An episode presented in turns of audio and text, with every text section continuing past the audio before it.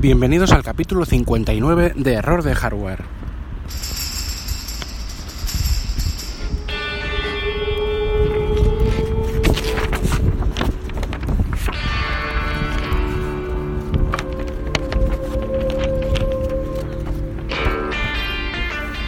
Nueva actualización iOS 11.0.3 Diario de Guerra.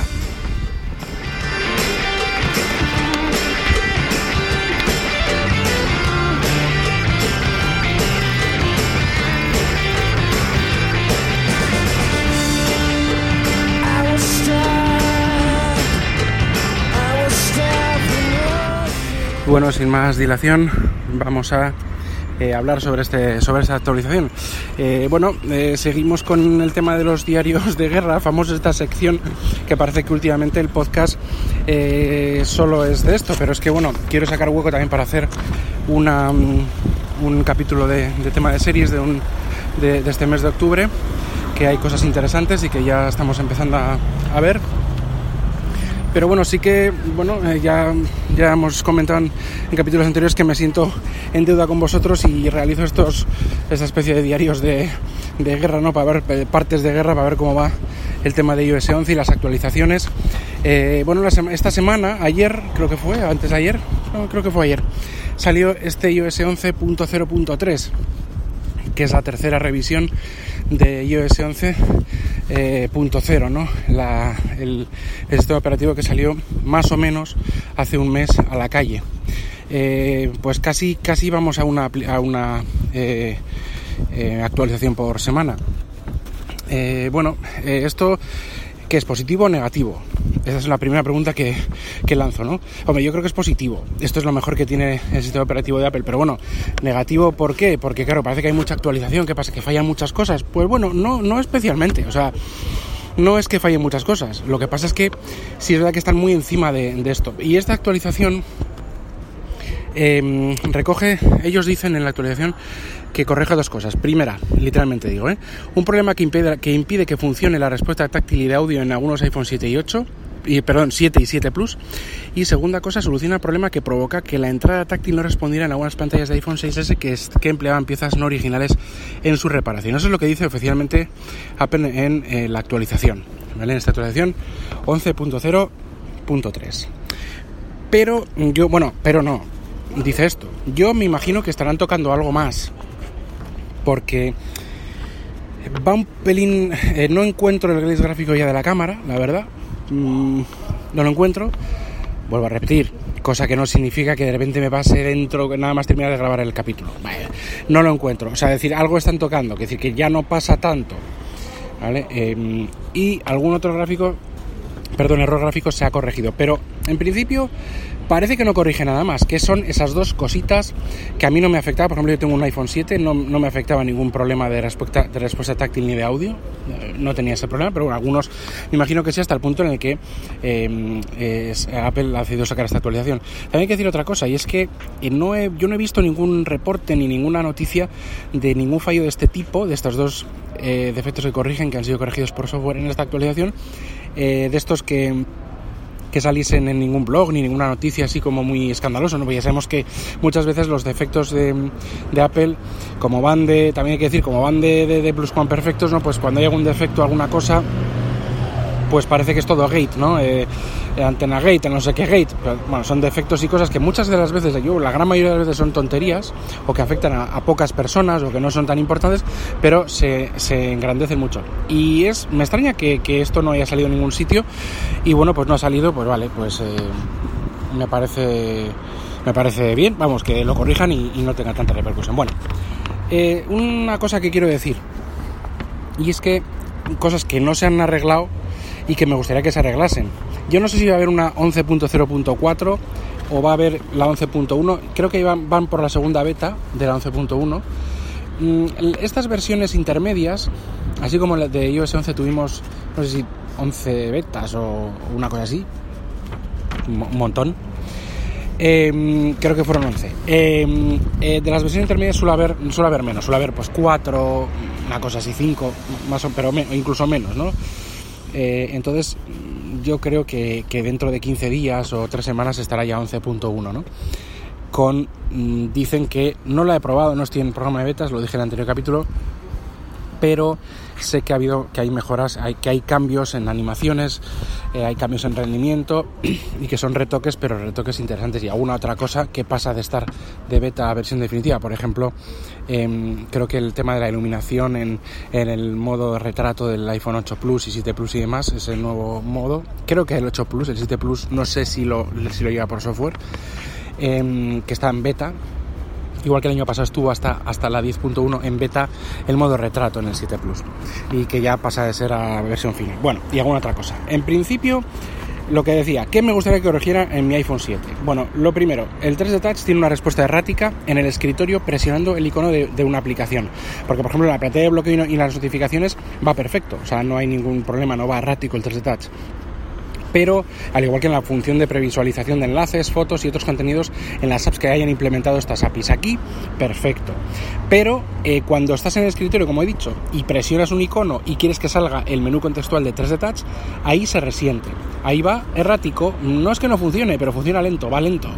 Y, y en las otras partes del sistema no, con lo cual no es una cosa, no es un problema del 3D Touch en general, sino que es justo en esos casos, en las aplicaciones, en el escritorio. Otra cosa, pues algún glitch gráfico que aunque el de la cámara ya no pasa, o no me está pasando en las últimos, últimas semanas más o menos, sí, en las notificaciones, en la pantalla de bloqueo sí que hay algunas veces que se quedan ahí unas encima de otras, que hay como saltitos, y a veces desaparecen incluso, tienes que como invocarlos eh, eh, tirando el dedo para arriba, pero que, pero que aparecen como de sopetón porque han desaparecido. O sea, una cosa un poco rara. Esos defectitos son, a ver, son tonterías, es que lo reconozco, no pasa nada. Muchas veces no pasa esto y otras sí pero que son eh, cosas ya un poco de exquisitez. Aquí, ¿no? que también estamos mal acostumbrados. normalmente iOS en su versión, en una, una versión ya de, de, cualquier iOS punto .1, punto .2 va, va fino, fino y va muy bien y cuando pasan cositas estas, eh, pues al final pues nos, yo casi lo tengo aquí lo tengo clavado no pero vamos que son yo entiendo que son tonterías. Eh, y luego también una mejora del rendimiento. Por ejemplo yo en el iPhone 7 noto que es lo mismo que el 10 o sea realmente no noto ninguna diferencia o sea no, no, no, noto que me vaya más lento en nada. Quizá pues eh, si cronometre en milisegundos igual hay alguna pues puede ser que sí pero yo lo noto igual. Lo que pasa es que sé que eh, la mejora de rendimiento, sobre todo para hardware antiguo, afecta positivamente también en, el, por ejemplo, en el, iPhone 7, que es el que tengo yo, que no se puede decir que es antiguo, pero ya tiene un año. Entonces, ¿qué pasa? Que esto va a ser positivo. Igual con la 11.1, que mejora el rendimiento, noto también soy consciente que van a mejorar las animaciones y van a hacer alguna, alguna cosa que vaya más rápido, las animaciones y demás, con lo cual también puede que sea la ilusión de que en vez de esos zooms eh, y estas animaciones Em, tan bonitas y tan así que apreciamos en iOS, pues se hagan más rápido y parece, que nos va más, que va más rápido el sistema, aunque no lo es así, aunque no es así. Pero bueno, entre eso y el rendimiento, eso siempre mejora para los para los hardwares que no son el último, el último. Por ejemplo, el iPhone 8, pues igual se mejora un poco el rendimiento en, en 11.1, pero lo que, los que no vamos a notar somos los que tenemos hardware antiguo, sobre todo los que tienen hardware de más de dos años. Lo que pasa es que eh, eh, dos, tres años, pero en, mi caso yo espero que también, también notarlo en algo y que vaya más fino aún. Em, ¿Qué más cosas quiero decir? Eh, esto es una cosa, voy a hablar un poco sobre la aplicación de archivos. esto no tiene mucho que ver ya con la, con, el, con la actualización 11.0.3, pero quiero, quiero dejar claro, o sea, quiero hablar un poco de archivos porque esta aplicación, este explorador eh, que se nos prometió eh, de, archivos eh, del contenido de las aplicaciones, de que ahí iba a ser un hub perfecto, ¿no? De, bueno, perfecto, eso lo quiero, lo digo yo, pero bueno, no dijeron, no dijeron perfecto, pero bueno, que son, como son, en la demo que hicieron la WWDC, parecía que todo íbamos genial, que mm, se podían explorar el contenido interno local de, de todas las aplicaciones, que podíamos pasar con drag and drop o con lo que fuera archivos de un lado a otro, que se podía abrir, editar, todos los archivos, ah, perfecto, ¿no? Bueno, pues la aplicación de archivos está, ya sabemos, ya sabemos que está y sabéis que está muy verde, yo siempre lo comento en mis, en mis capítulos, era uno de los grandes, o es uno de los grandes cambios de iOS 11, en el podcast lo suelo comentar bastante. Para mí es la gran decepción de iOS 11. Eh, y quiero decir por qué. Em, a ver, por lo menos por ahora. Yo lo, pongo decepción y suspendo. Eh, alguien creo que va a pillar la analogía, suspendo la, eh, la afirmación de que es una decepción, por lo menos hasta eh, nuevas actualizaciones. Pero sí que es una decepción, eh, no, no sé si es por culpa de Apple o por los desarrolladores o por ambos, porque es que, a ver, hay, actualizaciones, hay aplicaciones actualizadas que se puede explorar a su interior local, otras que no, la mayoría que no, aunque se actualicen ellos 11, eh, lo cual significa que también está al, al, albedrío del, del desarrollador, eh, el que se pueda mirar dentro de su, de su aplicación o no. Eh, luego también hay otras aplicaciones que se puede ver dentro de su aplicación, pero que están como una unidad en el Finder este, vamos, en la aplicación de archivos están como, como en, en, el, en, el, en el, vamos, en el, en el Finder, sí, en el, como en las fuentes de, de, de, unidades aparecen como una unidad, como si fuera una nube más o lo que fuera, en vez de dentro de en mi iPhone o en mi iPad pues el directorio de la aplicación sin más. Entonces no sabes bien cómo, si es que es un problema de que las aplicaciones no implementan bien los APIs, si lo están haciendo de una forma que no debe ser la correcta. Eh, no sé, si la gente, los desarrolladores que no tienen una aplicación propiamente de archivos o de nubes o de algo por el estilo, no se ponen las pilas, pero eso también es una contradicción. Por ejemplo, hace poco eh, se actualizó eh, LumaFusion, que es un, un eh, editor de vídeo, que este editor de vídeo eh, es un editor de vídeo, o sea, no es una aplicación de archivos ni, ni de nube ni nada por el estilo, y eh, se puede navegar dentro de, dentro de sus carpetas, incluso a, incluso al margen del proyecto, que igual me dices, mira, pues que el desarrollador solo quiere que navegue o que solo quiere dejarme ver los archivos de los proyectos que tengo haciéndose o hechos ya en la explicación, no, pero es que puedo navegar en más carpetas, con más fuentes, o sea, como que me deja, nos deja más mano, mano, más libertad a la hora de, de navegar y explorar las carpetas y archivos y subcarpetas dentro de la aplicación. Otras aplicaciones que no tienen, o sea, que también son por, pues de, de, edición de vídeo o de audio, no dejan entrar ni siquiera a, a, una zona limitada de su aplicación en, de forma local. Esta de repente LumaFusion sí, con lo cual significa que los demás no lo hacen porque no les da la gana. Eh, entonces, entonces, hay como una especie de... Es una especie de, de caos, de que no sabes qué es lo que vas a poder eh, ver o no. Yo creía que, que, directamente se podía explorar el interior de las locales de la aplicación, aunque sí es verdad que tenía que ser mediante un API de desarrollador, pero creía que por lo menos los desarrolladores nos iban a dejar pues mostrar, eh, nos iban a dejar ver aunque sea el directorio donde aparecen los, los, las modificaciones que hacemos con los archivos o los archivos que creamos. Por ejemplo, si queremos crear un, un pues un archivo, un documento de texto en Word que aparezca ahí, aunque sea los, los, los, los archivos de, de, Word creados en, en, en, la aplicación Word de Microsoft, por ejemplo, que tampoco nos deja ver el interior, o, otras más, o, o, de mezcla de audio, de, de edición de vídeo, de edición de audio, o sea, que nos dejen ver cosas, algo, pero es que algunas de repente LumaFusion nos deja ver de todo y otras no nos dejan ver nada. Entonces, claro, ¿qué pasa? Mm, Apple parece que está dando los APIs y que LumaFusion los ha aplicado bien y se puede ver bien. Otros no. Eh, yo no sé si es que Apple también no ha comunicado bien eh, qué es lo que quiere hacer con esta con este explorador de archivos. Eh, no sé, es que no, no estoy seguro. Es que es como eh, tiene problemas, o sea, la aplicación, ¿no? Ya digo, no, no la, la, el explorador, ¿no? Pero no todas las no todas las, o sea, cuando queremos editar archivos en el explorador, eso es uno de los grandes problemas.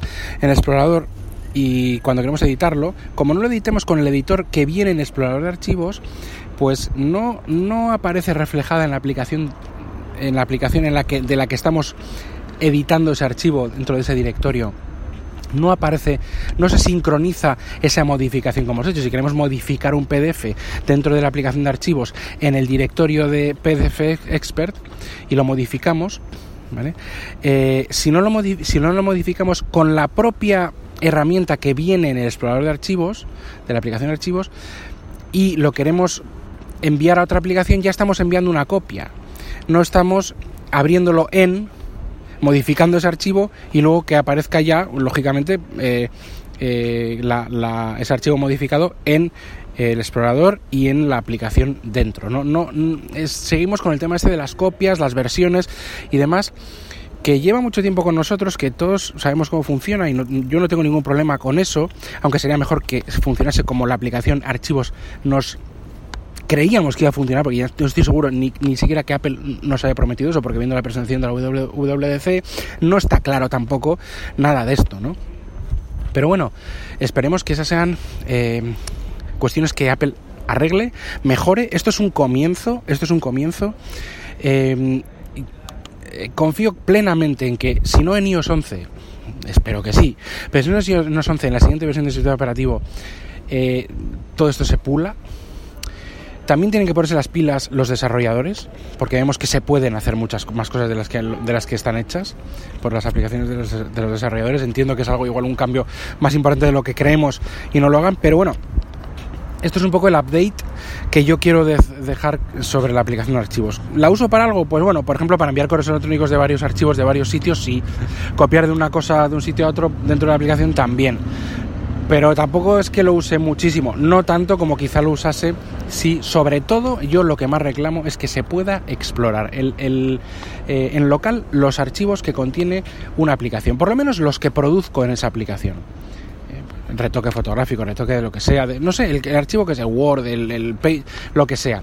Eso me parecería eh, muy bueno. Poder arrastrarlo donde sea, cuando sea, a cualquier otro, otra aplicación entre sí y sobre todo entre nubes, que también que se puede hacer, pero no siempre funciona del todo bien. Yo es que, ya digo, creo que hay fallos por parte de Apple y también por parte de los desarrolladores para que esto funcione como tiene que hacer. Pero yo creo que es un paso adelante. Y bueno, pues nada, después de, de hablar de, de, la actualización y de la aplicación de archivos, yo creo que ha quedado bastante claro. Yo creo que la aplicación de archivos no volveré a hablar de ella si no hay un cambio sustancial.